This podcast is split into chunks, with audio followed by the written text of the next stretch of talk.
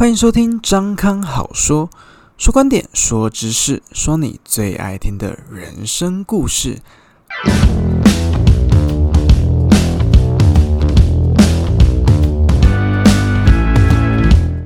Hello，各位朋友们，大家早安！真的是好久不见了，很多朋友问我说，我前两个礼拜都跑去哪里，怎么都没有录音？那在这边啊，要跟大家说，我真的不是偷懒，都不更新，都不录音，不是不是，是我难得就是这两个礼拜就是刚好生病，然后呃加上大概两年多来的鼻窦炎，就是一直以来就是都没有去管它，然后这两个礼拜就是花了半个月的时间去把。这些生病啊、感冒啊，然后鼻窦炎啊都治好，然后现在才有机会来跟大家继续来聊我们今天的主题。那为什么会这样讲呢？其实我这个人很特别，就是因为大家知道我平常工作啊很忙碌，所以基本上我大概平常都不会生病。我平均大概是一年生一次病。那我已经大概两年多没有生病了，从退伍到现在，然后这是我退伍到现在第一次生病。好，我以前大概一年生一次病，大概一次就要生个呃三个礼拜到一个月，这个病才会好。就是呃，要么不生病，要么一次就是大病的那一种。因为平常我们工作很忙，都没有时间来给我们就是生病。那只要一闲下来，马上马上就会开始那个。病状啊，然后免疫系统啊就会下降，然后就会生病这样，所以有很多那种大企业家、大老板有没有？他们一辈子啊都没有办法退休，为什么？他们一退休，然后就人就马上走掉了，因为他们平常真的是太过劳累、太过忙碌，都没有时间让自己的身体喘息。然后呃，只要一闲下来，你身体累积的疲劳、疲惫还有病痛，马上一次就炸出来。有时候那个是真的身体负荷不了的。所以在这边还是要告诉大家，呃，虽然生活忙归忙，但是呢，我们该休息的还是要呃尽量的去让身体有得到足够的喘息。好，休息是为了走更长远的路嘛，对不对？那讲到生病呢，就要呃连接到我们今天要讲的主题，就是关于忧郁症。其实为什么想要讲忧郁症这个事情？其实忧郁症呢，它其实是台湾一个非常已经算是非常普遍普及的一个疾病。台湾目前的数据大概是，呃，有八点九趴的人，将近两百万的人有患有忧郁症的疾病啊，比例非常的高哈。那重度忧郁症的部分大概是比例是五点二趴啊，将近是一百二十五万人有患有重度忧郁症。啊，这个比例，所以忧郁症其实，在我们身边的人很多很多都有这种忧郁的症状。那其实我会讲这个主题，也是因为我身边的很多的很好的朋友，他们都深受这种疾病的困扰，包含以前的我也有这种呃相关的困扰。那我们就来聊聊我小时候发生的事情，这样子。其实我忧郁症的症状是我很小的时候，大概是。国小可能小三、小四或者小一、小二这个时候的状况，那个时候其实是因为我小时候的，呃呃家里的一些原因。其实我这辈子做过两次富二代，在六岁以前呢，呃，我是名副其实的富二代，就是家里非常的有钱，然后呃上下上下幼稚园啊都搭宾士上学这种。然后到六岁以后变成另外一种富二代哈，好，那就未来有机会再慢慢跟大家讲这些故事。那因为家中的变故啊，所以导致我非常的早熟。那我又是家里的长子，又是长孙，所以呃在大人面对。那时候的很多的问题的时候，我也相对的，我那时候年纪还很小，刚上国小，我也相对的会面临到很多。呃，不是我那个年纪应该要面临到的问题，所以那个时候小时候，其实我是跟爷爷奶奶一起长大的。好，我白天就是很正常的国小的学生，然后快快乐乐啊，在学校跟大家玩。那回到家里，晚上啊睡觉的时候，我都会偷偷的在棉被里面，就是把棉被盖起来，然后偷偷的哭，然后偷偷的，就是一直想说啊，我那时候，我现在回想起来，真的蛮可怕，因为那时候我就会开始想说啊，我要怎。么样一个就是自我了结的一个方式啊？是要跳楼啦，还是要上吊啦，还是什么什么什么之类的？好，我我不敢相信，就是那个时候我才这么的年纪这么的小，就在开始想这些事情。可能是因为我太胆小，然后又又太呃又有惧高症，所以我这些想法都仅止在脑海里面，就是没有都没有付诸实行。但尽管如此，就是我的童年其实还是过得蛮不快乐的，就是被这种忧郁的那种感觉去就是缠绕着。我觉得是呃非常非常。就造成我日后啊，包含我长大的过程中，都是很。造成很多很不好的影响。那其实这个症状一直是到大概是我学魔术之后，开始慢慢的整个反转过来，包含认识到了很呃我很好的朋友，然后包含学魔术这么正向、这么乐观，然后这么开心的一件事情，然后影响了、改变了我整个人生。所以之后一直到现在，我可能有忧郁的症状，然后有不开心的症状，有低潮，但是都没有像我国小。的时候那么严重，呃，我人生最严重的两次，可能就是在我国小，呃，一二年级、三四年级那个时候，然后第二次应该是我高一的时候，因为高一那个时候我刚上高中，就是呃受到非常大的挫折啦，反正全世界都放弃我这种感觉，我自己也找不到人生的目标和意义，那时候我也是几乎半放弃自己的状态，也是呈现非常忧郁这样子，对，那。后来基本上都是以低潮为主，都没有什么太过忧郁。可是我有觉得我有非常严重的可能被害妄想症啊，或是呃不自信啦等等，很多很多的心理的呃疾病也是蛮蛮困扰我的。那其实很多的朋友都说啊，就是诶，我平常我我。我就很不开心，很忧郁的感觉。那我到底是不是忧郁症啊？或者有很多的人就说啊，我有忧郁症，我有忧郁症。其实，呃，你可以用一些的指标来自我的检测，到底你只是单纯的不开心，或是一时的低潮，还是你真的可能有忧郁的症状？好。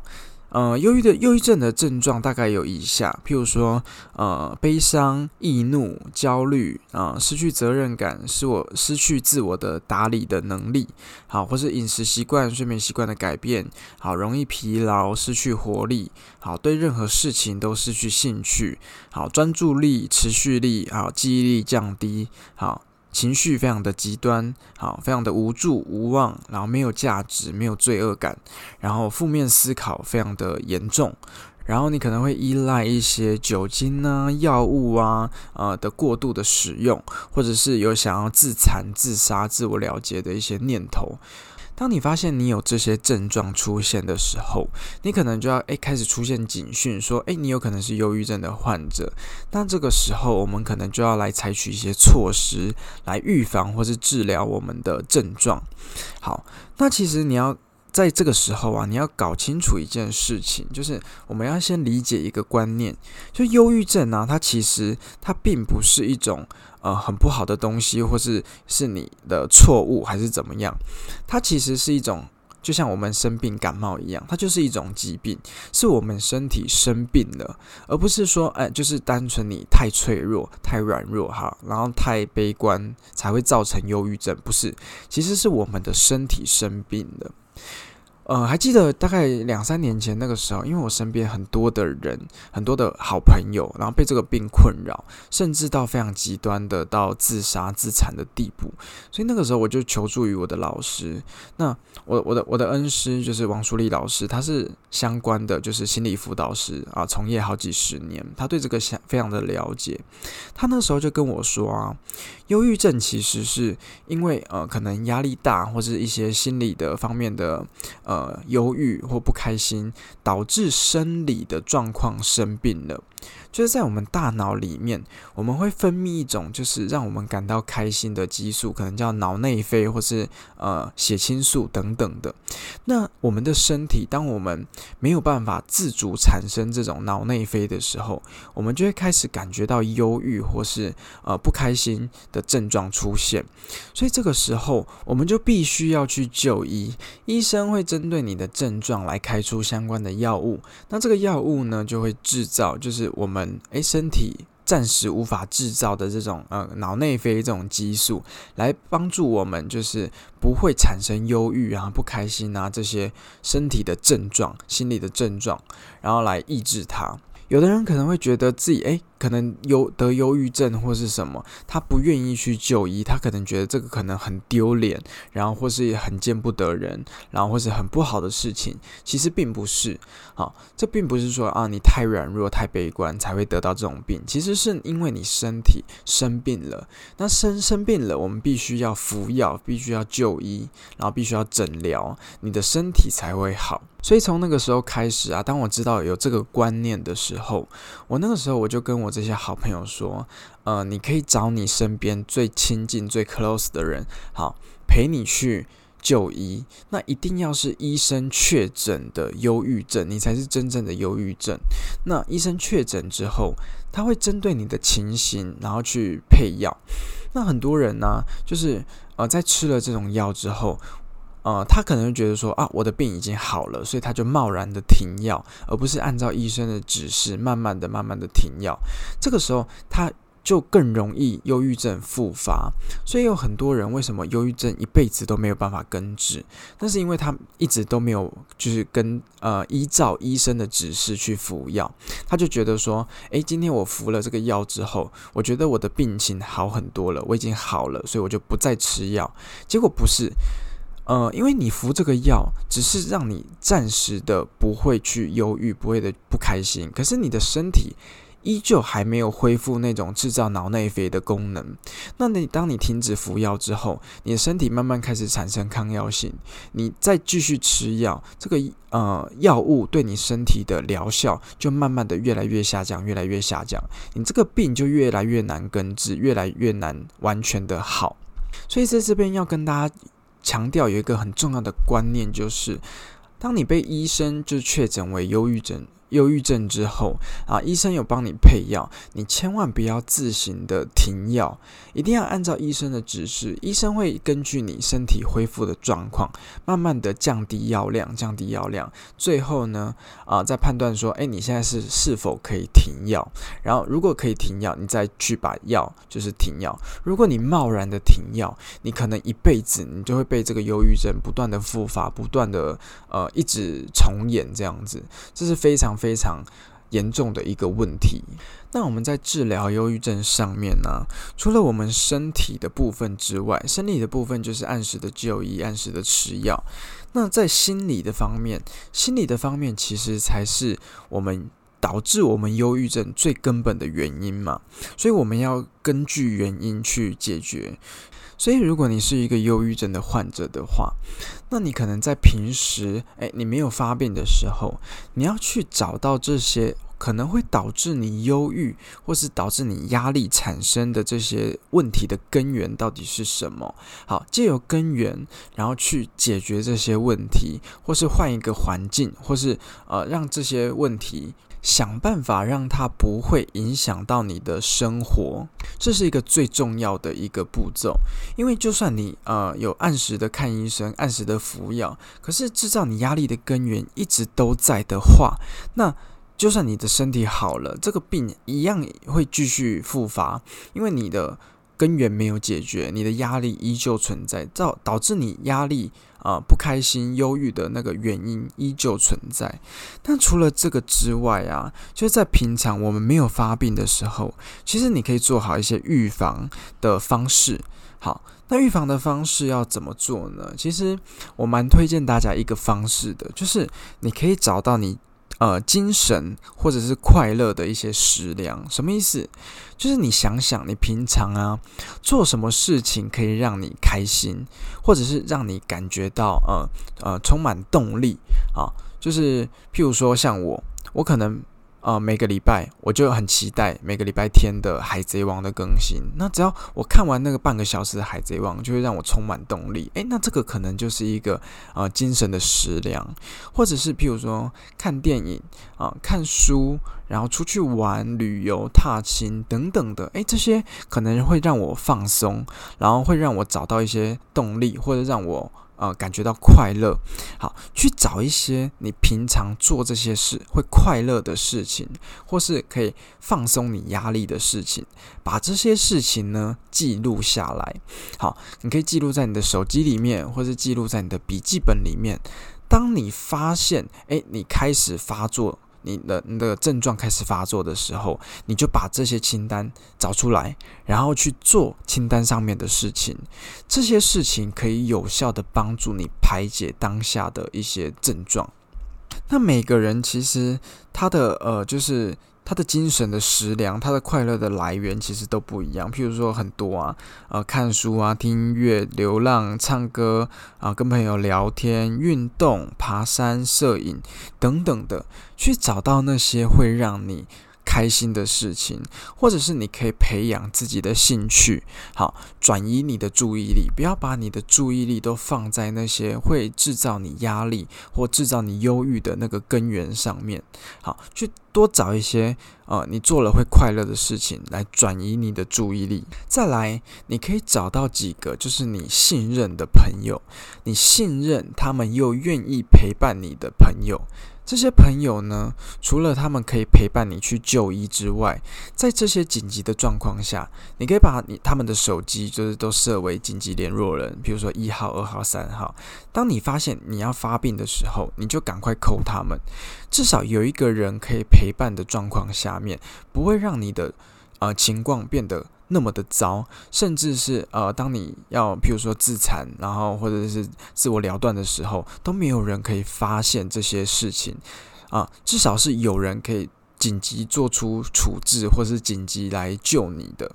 所以有一些朋友就问我说啊，诶，他可能不是忧郁症的患者，可是他身边有这些忧郁的朋友，那应该要怎么来帮助他？那很多人其实诶，对这种忧郁的人，他会用一般很正常的人就。呃，那种思维去想说，啊，你就不要这样想了就好了，你就开心一点就好了。啊，他就是没有办法开心，所以他才会忧郁症嘛，他就是已经生病了嘛。所以我们尽量不要讲这些，就是呃风言风语。我们尽量用陪伴，然后用聆听的状况下，其实他们需要的不多，他们需要的就是你陪伴在他身边，你陪着他。其实这个对他来说就是一种很大的帮助了。好，那其实呃，你陪伴他。就是除了对他心里有很大的帮助之外，当他在做出一些很不理智的举动的时候，其实你都可以很就是迅速的做出一些处置，因为有时候他们在情绪一来的当下，他们会做什么事情，其实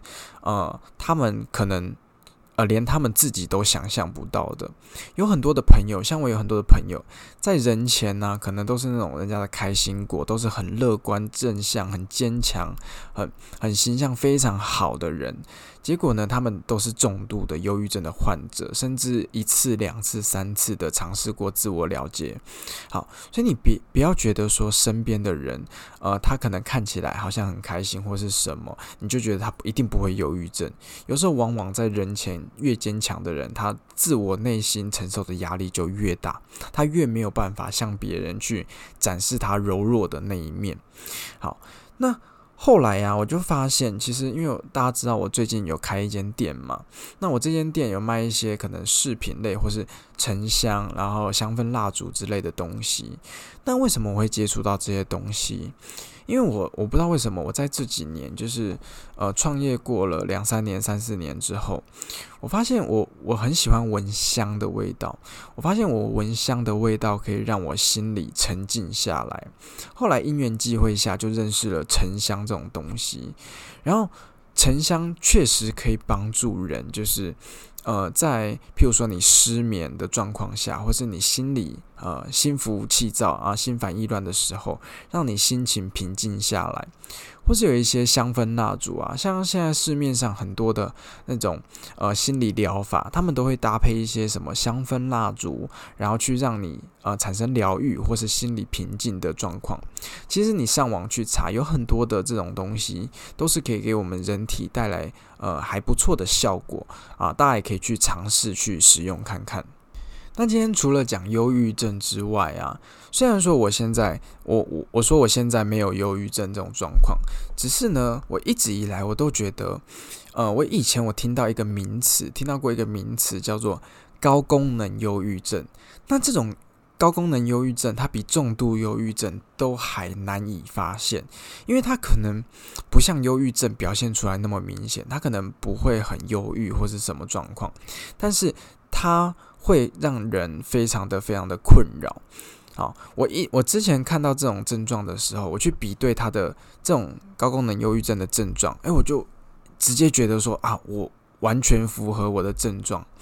好，这种高功能忧郁症，我也把它的症状来跟大家说一下。它的症状大概就是大概六七点，譬如说，呃，失眠，或者是特别嗜睡，或者是你害怕社交，害怕与人相处。然后呢，你对每一件事情都感觉到担忧，感觉到内疚，就是呃那个担心这担心的那种感觉。然后你非常的呃疲惫乏力，无无论是你的心理或者你的身体，然后你对所有事情都失去兴趣，都呃都感提不起劲这样子。然后呢，最重要的这一点是，常常觉得自己在浪费时间。好，我真的，我真的，我。没有办法停下来的原因，就是我真的几乎没有办法像就是一般人，就躺在床上啊耍废啊划手机啊，然后玩游戏啊。就是浪费时间这样子，我我几乎没有办法让自己闲下来。我只要一闲下来，我就会觉得啊，我自己一直在浪费时间，然后我就会想找工作做啊，无论是去看书、去上课，然后做工作，然后什么什么什么的。就其实我工作狂很大的一个原因，其实也是在这边，就是我一觉得。呃，一闲下来，我就觉得我自己在浪费时间，然后我怎么都觉得，哎，自己做的不够好，要强迫自己一直一直把自己做的更好，做的更好这样子。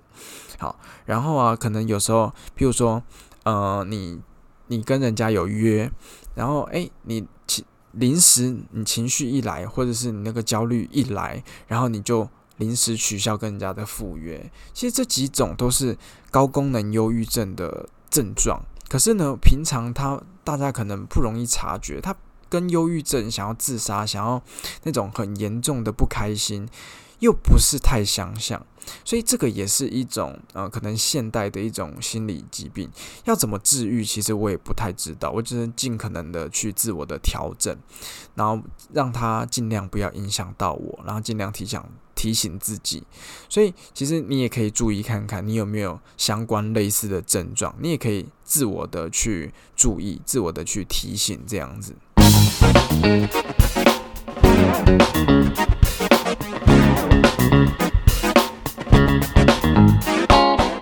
好了，我们来回复一些网友的提问。有一个网友问我说：“啊，就是他想要从事一些公益的活动，那问问我说，诶，有没有比较推荐的？就是要怎么来呃入门入手这样子？那其实现在的公益的团体有很多，那你除了捐款之外，你也可以亲身的去，比如说做志工啦，然后参加一些公益的组织。”好，譬如说以我举例好了，我目前有参与的几个，像我有参与一个叫呃中盛的呃公益协会，那它主要是帮助一些可能政府照顾不到的弱势呃的群众，那我每一个月可能都只要有空的时间，我就会去当职工，然后去发放物资。好，这是一个，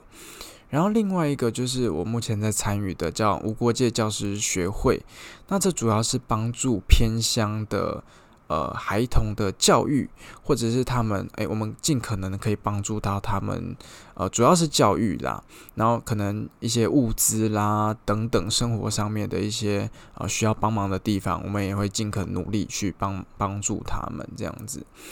然后还有像我以前我也组织过，就是呃带我的团队，然后还有我的厂商，我们一起去募募物资，然后到花莲的偏乡的呃国小。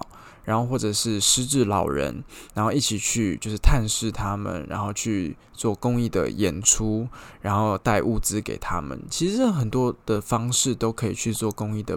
公益的活动，无论是你自发性的去募集物资去帮助他们，或者是你参加这些组织，其实都是很好的方式，或者是定期的捐款啦。啊，啊我我尽量，我建议是尽量不要就是呃任意的乱捐。我觉得你要去挑那种你真的认同他这个组织在做的事情，你可以去看他们过往曾经诶做过哪些的呃活动，做过哪些的事情，帮助过哪些对象，然后他如果是符合你的理念，你也认同他的做法，那你再去捐款给他。就是不要看说，哎啊，他好像都在做好事，所以我就捐款给他这样子。其实还是要挑一些符合你理念，然后看他是有真正在做事，真正努力去呃执行，而不是哎做一些表面功夫这样子。这个也是蛮重要的。